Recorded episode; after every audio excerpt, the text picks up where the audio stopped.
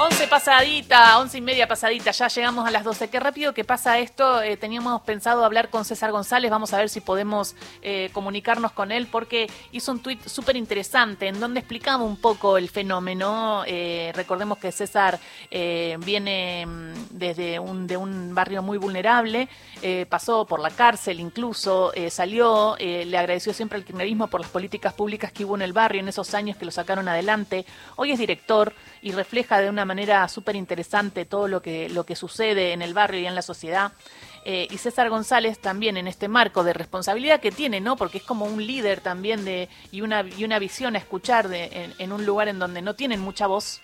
Eh, entonces contaba de que la abuela había ido a votar a Milei y cuando le pregunta por qué, era porque eh, en la iglesia evangelista de la que ella es parte hace mucho tiempo, le habían dicho que había que votar a Milei y que por eso fue. Y que también se encontró con otra gente del barrio que votaba a Milei. Y por el evangelismo. Ahí viste, ahí vimos un poco esto. Y después con una un hermano, ¿no? Era el hermano que eh, votaba a Milei porque pensaba que si votaba a Milei todo su sueldo se iba a ir a dólares. Y hay personas, y esto me lleva a otro tuit que, y también eh, tu compañera también, de, eh, escuchando cuestiones, y yo también escuchando, porque también lo escuché, de esta idea de la dolarización y lo que implica, y la, falsa idea de que se te va a dolarizar y que vas a ganar mil dólares por mes, o que tu sueldo va a ser uno a uno y vas a ganar en dólares cuando en realidad vamos a de, valor fuerte en una dolarización y eh, tu sueldo serían. Tenés que dividir tu sueldo por el valor del dólar, ¿no? Lo 100 mil pesos no son 100 mil dólares. Bueno, es que cuando te dicen el costo del dólar es tantos pesos hay, tantos dólares hay. Menos dólares hay,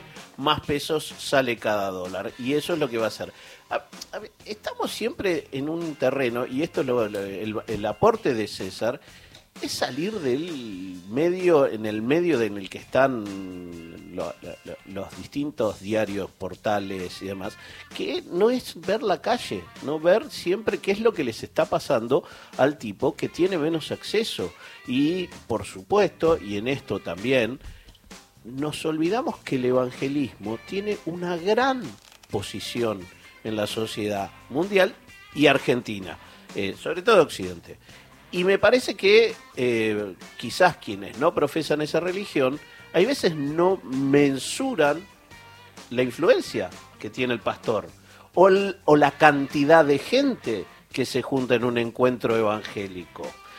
Bueno, y, recién, hablábamos con Juan González y nos sorprendía un poco lo del esoterismo o el misticismo, pero si, si también en, los barrios también la gente cree y cree mucho, a veces cree en Dios, a veces cree en los astros, a veces cree porque las necesitas creer de alguna manera eh, y quizás no aplicar tanto la racionalidad, entonces no te sorprende que quizás eh, un candidato más votado como Milley crea en que los perros le van a dar el, hay un la, dato, receta para ser ministro de y después hay un dato que por ahí no, se nos viene escapando en esto del evangelismo, es que los candidatos, digamos, de, de juntos y demás, casi no han usado la palabra Dios.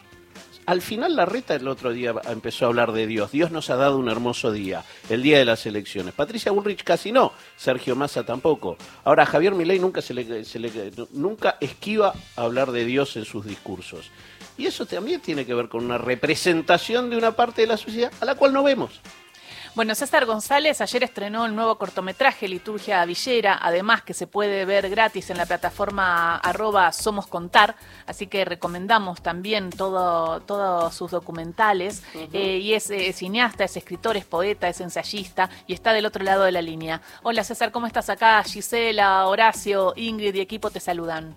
Hola Gisela, ¿cómo estás? Un saludo extensivo a todos ahí. Recién estábamos hablando de tu tweet que de alguna manera eh, nos, nos alumbró un poco en el medio de la incertidumbre que teníamos el lunes. Bueno, más que incertidumbre era como una sorpresa y un no, comprender el fenómeno de que el candidato más votado haya sido Javier Milei eh, con ideas de ultraderecha. Y lo primero preguntarte, que me parece que en tu tweet lo decías, ¿no era toda gente de derecha la que fue a votar a Milei? No, eso, eso, eso está claro. Tampoco está claro que no eh, a ver, lo, que sea lo contrario, ¿no? Yo creo que eh, es algo que vengo repitiendo en, estos días, lo que pasó el domingo. Eh, por suerte eran las PAS y no eran en las generales, pero es por lo menos un corte en la historia política argentina, por lo menos desde el, regreso de la democracia del 83. Eh, creo que es un sacudón muchísimo más grande que el de Macri, pero el, sacudón previo de Macri nos, generó cierta tolerancia para que lo del domingo haya sido una sorpresa, pero que no fue tan fulminante. Yo creo que todos estamos sorprendidos, pero no estamos todos eh, dándonos la cabeza contra la pared como quizás ameritaría. Eh, yo creo que no toda la gente que votó a Milei facho, pero tampoco descarto que la, la sociedad argentina esté viviendo una pulsión fascista. Mm. Hay una frase que yo pongo en mi libro, en el fetichismo de la marginalidad, que es una cita mm. de, de, Leslie Guattari, del, del, del, libro del anti, El antiedipo, donde ellos estudian el deseo en las masas en, en ciertos momentos de, de ascensos fascistas.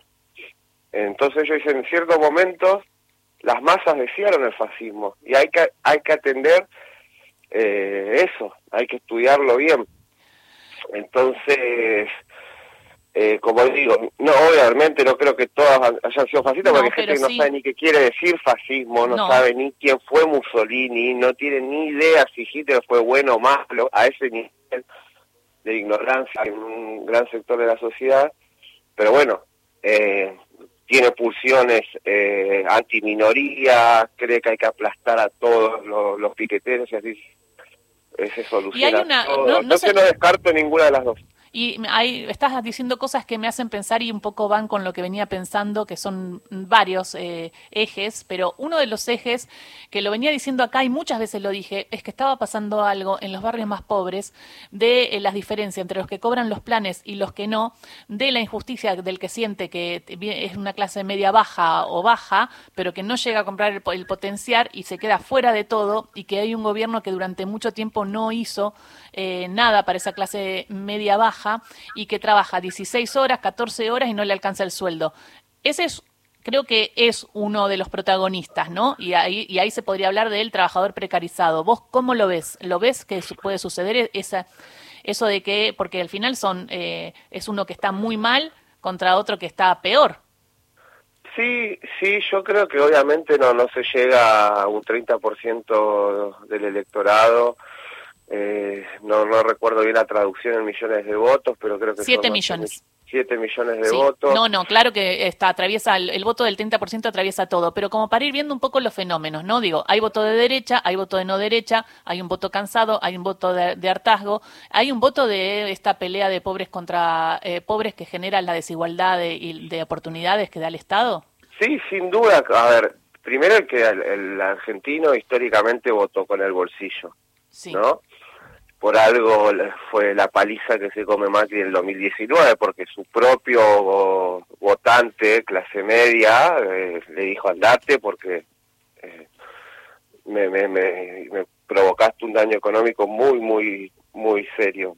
Eh, creo que el del 2015 es solamente un caso de un voto estrictamente ideológico, si se quiere, que fue un voto odio de, las mismas clases que ascendieron gracias al kirchnerismo. Creo que ahí simplemente podemos encontrar un fenómeno particular. 2011, 2007, 2003, eh, 99, el argentino vota rigiéndose por, por lo económico. En este caso creo que estamos ante eso, pero hay un factor ideológico muy fuerte. Eh, a mí lo que me da sobre todo terror es, es la disparada de violencia que puede traer eh, la presidencia de un Milei o de una Bullrich, porque el panorama de balotaje, eh, Bullrich no está para nada descartado, mm. y, y en nuestro ADN eh, palpita una violencia muy que viene de muy, muy, muy atrás en la historia, y sabemos lo que pasó con la vicepresidenta, un, un intento de asesinato en vivo y en directo ante todas las cámaras de televisión. Eh, y no no no sabemos la caja de Pandora de la violencia que puede desencadenar eh, una figura sin el poder. Mm. lo vimos en Brasil o sea está bien que cada país es, es, particular, pero hay muchas cuestiones que son idénticas porque los sistemas claro, son parecidos y, y, y, si vamos a la infraestructura de cada país es la capitalista, ¿no? Y la superestructura también es similar, ideológica, política, estética. Mm, César, ahí eh, atraías a Brasil y para tanto como para Bolsonaro, pero en su momento para Lula eh, fue muy determinante el acompañamiento de los evangélicos y vos traes ahí a, los evangélicos en nuestro país como también otro factor que, que está poniendo su circunstancia alrededor de la figura de Javier Milei. Eh, y, la verdad es que hasta ahora nadie lo había traído arriba de la mesa eso y, y me parece que es muy, muy valioso para tener mayor mirada sobre cómo se compone todo esto, ¿no? Sí, yo, a ver, lo quiero decir con, con, con, el cariño que le tengo al gremio, si se quiere. Ah, yo no entiendo muchas veces el análisis de los periodistas que pueden hablar de la realidad de un barrio, de una ciudad, desde una oficina con una computadora. Hmm. Eh, la verdad que se perdió también la ética del periodismo. Internet no solo las redes sociales siempre se analizan para la política y al periodismo también lo, lo destruyó casi. Los periodistas ya no hacen las investigaciones que hacían antes, no escriben como escribían antes, las crónicas que escribían antes. Y creo y creo que somos bastante responsables de todo también lo que está sucediendo. Sí, bueno, puede ser porque Milei es una figura completamente surgida en los medios de comunicación y en ese sentido yo recomendé ayer en Twitter una película que se llama Facing the Crowd de Lía Kazan del año 57 que se trata de cómo un canal de televisión saca a un desquiciado de la cárcel y termina siendo presidente de, Estados Unidos.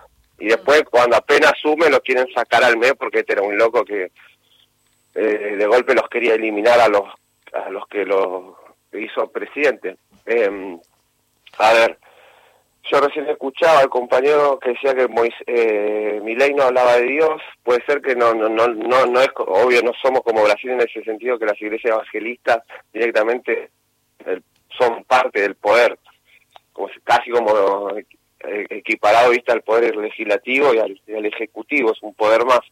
Creo que Argentina es un país más laico en ese sentido hay una está más separada la religión y la...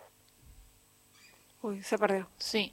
Está más separado en la religión. Estamos hablando con César González, justo estaba diciendo algo súper interesante que tiene que ver con el vínculo del argentino eh, con, la, con la religión.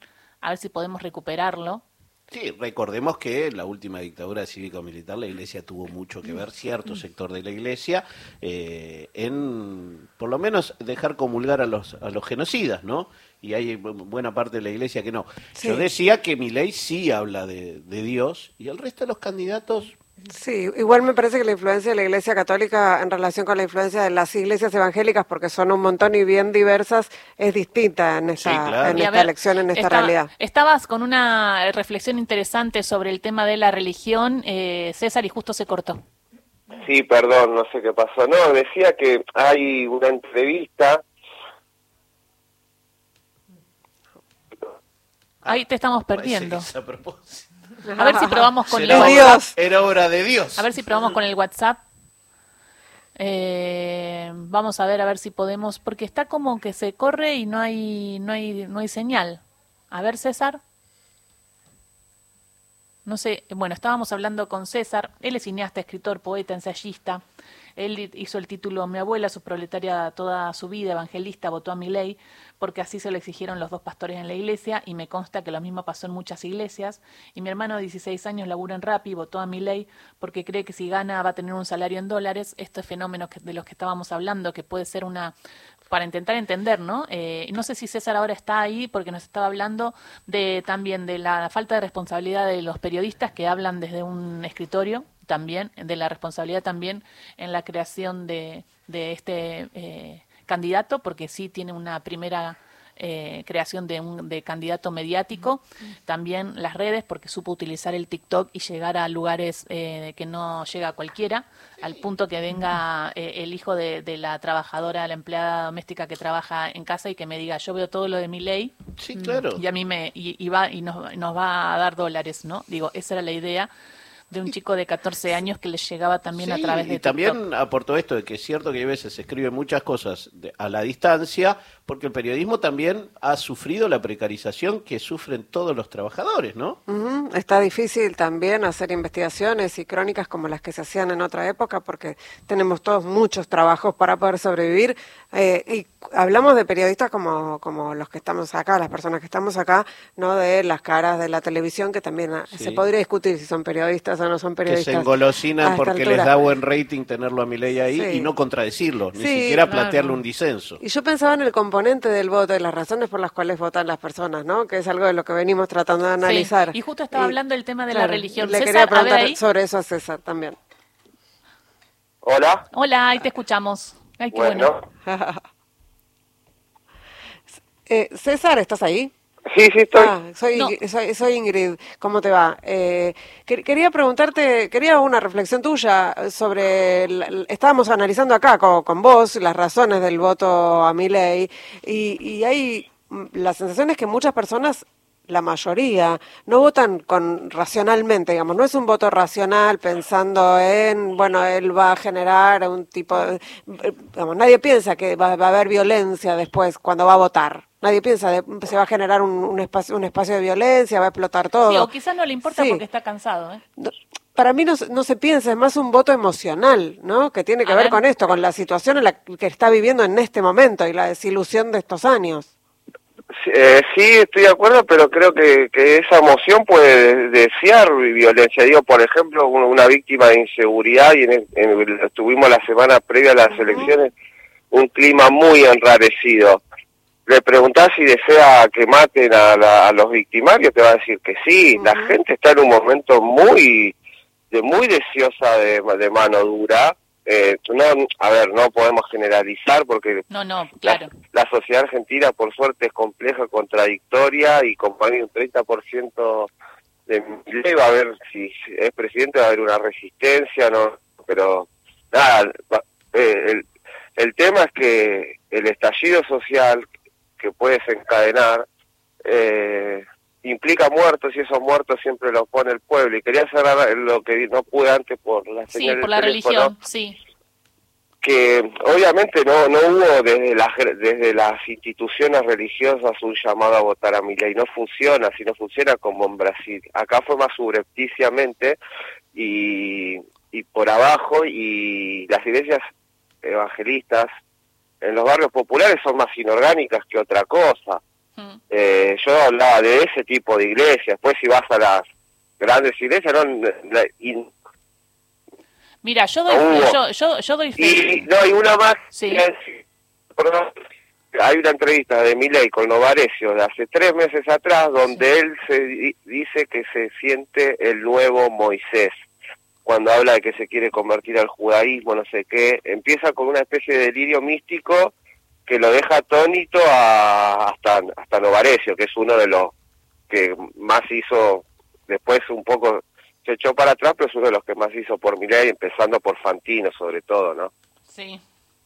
Eh, me, bueno, me dejas eh, con ganas de ir a, rever esa entrevista. Creo que em, de alguna manera yo eh, subestimé un poco esto porque no quería ni acercarme a esa realidad porque estoy a las antípodas, entonces prefería que no. Pero también entiendo y en mis informes sociales que hacía para Telefe, sí tenía la oportunidad de ir al barrio y sí veía un discurso de personas cansadas que no entendían la, la ayuda del Estado. Incluso me acuerdo de en Malvinas Argentinas una persona que había recibido una casa y que decía, no, odio la política, odio la política, y cuando le pregunté, pero esta casa es nueva, ¿quién te la dio? No, el gobernador Axel. Ah, ¿y, y por qué odias a la política, no? Y esa contradicción está siempre muy presente, me parece. No sé cómo lo vivís vos. No, bueno, en este caso en particular, eh, Axel ganó su elección, ¿no? Sí. Eh, entonces yo creo que hubo una hubo una validación de una gestión porque se, se ven las obras y yo hablé de las obras que se hicieron en mi barrio eh, con bajo la órbita de la gobernación de la provincia de Buenos Aires y son obras de, muy importantes y de lo simbólico muy bella como una cancha de pasto sintético, poner luces LED en una plaza, juegos muy modernos en una placita, viste, eh, eh, imágenes, imágenes que, De urbanidad, ¿no? Del, del derecho a la urbanidad. Sí, tiene más relación con el, a, ver, yo puedo, yo creo que obviamente el 30% se lleva porque hubo mucha fuga de votos de la fórmula Fernández Fernández del 2019 ahora. No creo que hayan sido, ah, hubo de todo, ¿no? Pero yo creo que una gran parte del pueblo, eh, de, la patria descamisada, si se quiere, que ve que hubo, un gobierno de cuatro años, sí, está bien que no, que sostuvo las cosas como pudo, que mantuvo un orden. Pero no alcanzó. No, pero no solo no alcanzó, sino que se perdió la épica, no hay algo simbólico de, lo que nos podamos agarrar, ah, nos pusieron un candidato que no despierta ni, viste ningún entusiasmo ni ninguna, o sea, eh, ya como funcionario del Ministerio de Economía, no puede ser que el peronismo sea el que nos dice que no hay alternativa. Ese es el discurso de la derecha en el mundo, no puede ser que sea la bandera del partido que acá está para defender a los humildes a nivel partidario. No puede ser que no, no, no no hay creo que se va sin una ley este gobierno, creo la del impuesto a las ganancias, ley eh, importante, digamos, eh, entonces era obvio que el, votante histórico peronista, si ve que no, no, no hubo nada peronista, se vaya a, otro lado. A, otro lado, un A ver. Eh, no, ya no. Mientras, más, mientras, más, mientras más pasan los días, igual más profundizo en el análisis porque puedo. se va carnalizando realmente lo que lo que pasó el domingo. Creo que uno sale como primero del del knockout, ¿viste? Y, y, y empezás a ver las cosas Estamos todos. y mejor. Estamos todos un poco así. Tu tweet fue bastante esclarecedor también y ayudó un poco a, pensar y siempre nos haces pensar. Eh, recomiendo entonces que vayamos a ver tu documental Liturgia Villera a arroba Somos Contar que se estrenó ayer y te propongo la próxima cuando esté Carlitos Ulanowski que te vengas al piso a charlar un poco y a, contarnos de tu trabajo y hablar un poquito más, ¿no? Reflexionar porque ya nos tenemos que ir que ya llegan las 12. Pero muchísimas gracias César por todo. No, eh, gracias como siempre Gisela a ustedes por el, por el espacio en el programa. Beso grande. Un abrazo. César González, cineasta, escritor, poeta, ensayista y un poco mm, abriéndonos los ojos de lo que sucede en el barrio y analizando un poco eh, el, voto a, a ley y también esta autocrítica del final, ¿no? De la falta de, de épica. total. Gracias, Cris. Gracias, hasta mañana. Gracias, Ingrid. Hasta el viernes. Gracias.